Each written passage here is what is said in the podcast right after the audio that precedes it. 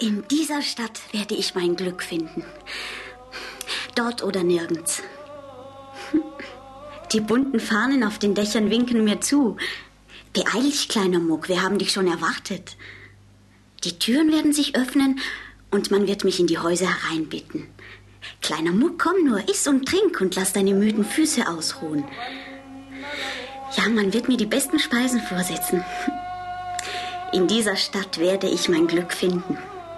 Der kleine Muck raffte alle seine Kräfte zusammen und schritt auf die Stadt zu. Aber obgleich sie ganz nahe schien, konnte er sie doch erst gegen Mittag erreichen, denn seine kleinen Füße waren schon müde von der langen Wanderung, und er musste sich oft in den Schatten einer Palme setzen, um auszuruhen. Endlich aber erreichte er die Stadt. Er lief durch die Straßen, aber nirgends öffnete sich ihm eine Tür, nirgends rief man ihn herein, wie er sich das vorgestellt hatte. Er schaute gerade wieder recht sehnsüchtig an einem großen, schönen Haus hinauf, als plötzlich ein Fenster aufging und eine Frau mit singender Stimme rief Herbei, herbei, gekocht ist der Brei. Den Tisch ließ ich decken, drum lasst es euch schmecken. Ihr Nachbarn herbei, gekocht ist der Brei. Wenn man so höflich zum Essen eingeladen wird, soll man nicht Nein sagen. Wo kommen denn plötzlich diese vielen Katzen her? Aus allen Gassen und Winkeln schleichen sie herbei. Herbei, herbei, gekocht ist der Brei. Ja, ja, ich komme ja schon. Ihr Kätzchen seid wohl genauso hungrig wie ich. Kommt her. Ich öffne euch die Tür. So. Geht nur voraus und zeigt mir den Weg in die Küche. Den werdet ihr besser kennen als ich. Was fällt dir ein, du Zwerg, einfach in mein Haus hineinzuspazieren? Hast du nicht jedermann zu deinem Brei eingeladen? Du bist wohl fremd hier. Die ganze Stadt weiß, dass ich für niemanden koche als für meine lieben Kätzchen. Und manchmal lade ich auch ein paar Katzen aus der Nachbarschaft ein, wie du siehst. Aber ich bin hungriger als deine Tiere. Seit drei Tagen habe ich keinen Bissen mehr gegessen. So? Wie heißt du denn? Man nennt mich den kleinen Muck. Hm. Der Name passt zu dir. Bekomme ich jetzt was zu essen? Meinetwegen. Hier hast du eine Schüssel. Katzenbrei.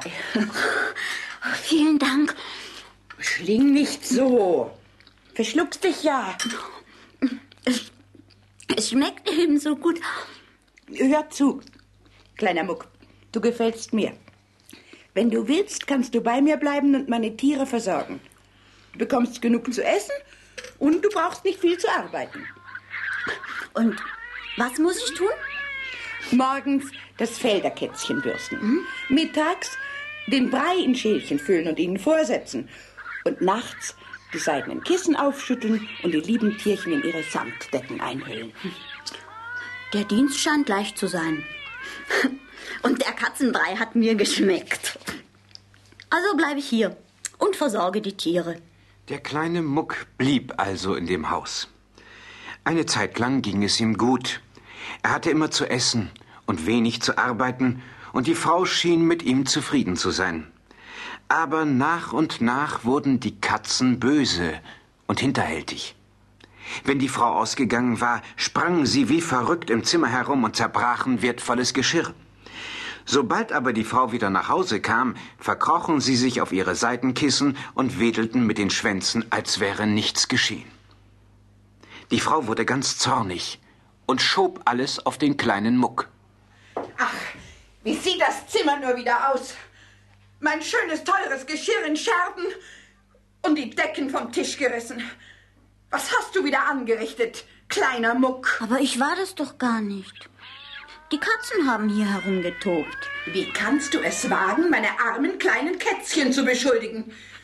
Aber das kommt davon, wenn man fremdes Pack in sein Haus lässt. Die Frau glaubte ihren Katzen, die so unschuldig aussahen, mehr als ihrem Diener. Der kleine Muck war sehr traurig, dass er auch hier sein Glück nicht gefunden hatte, und er beschloss, den Dienst bei der Frau zu verlassen.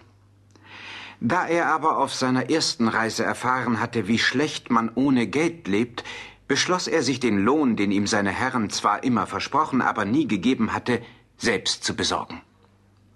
Sobald die Frau wieder einmal das Haus verlassen hatte, durchwühlte er die Kisten und Truhen nach Geld. Wo hat die Alte nur ihr Geld versteckt? Vielleicht in dieser Schublade. Nein, nur Papiere. Aber hier. Auch nichts. Dann sicher in der alten Truhe.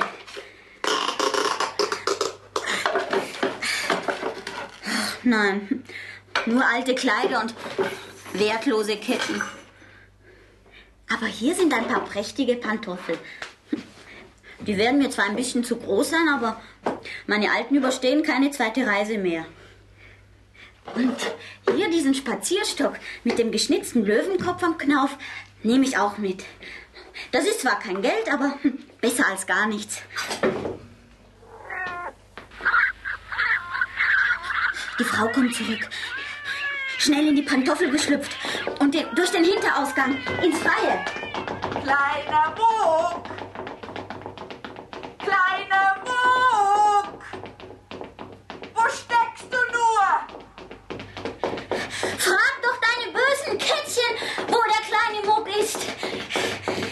Himmel, so schnell bin ich an meinem Lebtag noch nicht vorwärts gekommen. Oh, jetzt, jetzt bin ich schon am Stadttor angelangt. Die Alte kann mich nicht mehr einholen. Nun will ich mir eine kleine Ruhepause gönnen. Aber was, was ist das? Es ist mir nicht möglich, stehen zu bleiben. Die Pantoffeln ziehen mich immer weiter fort.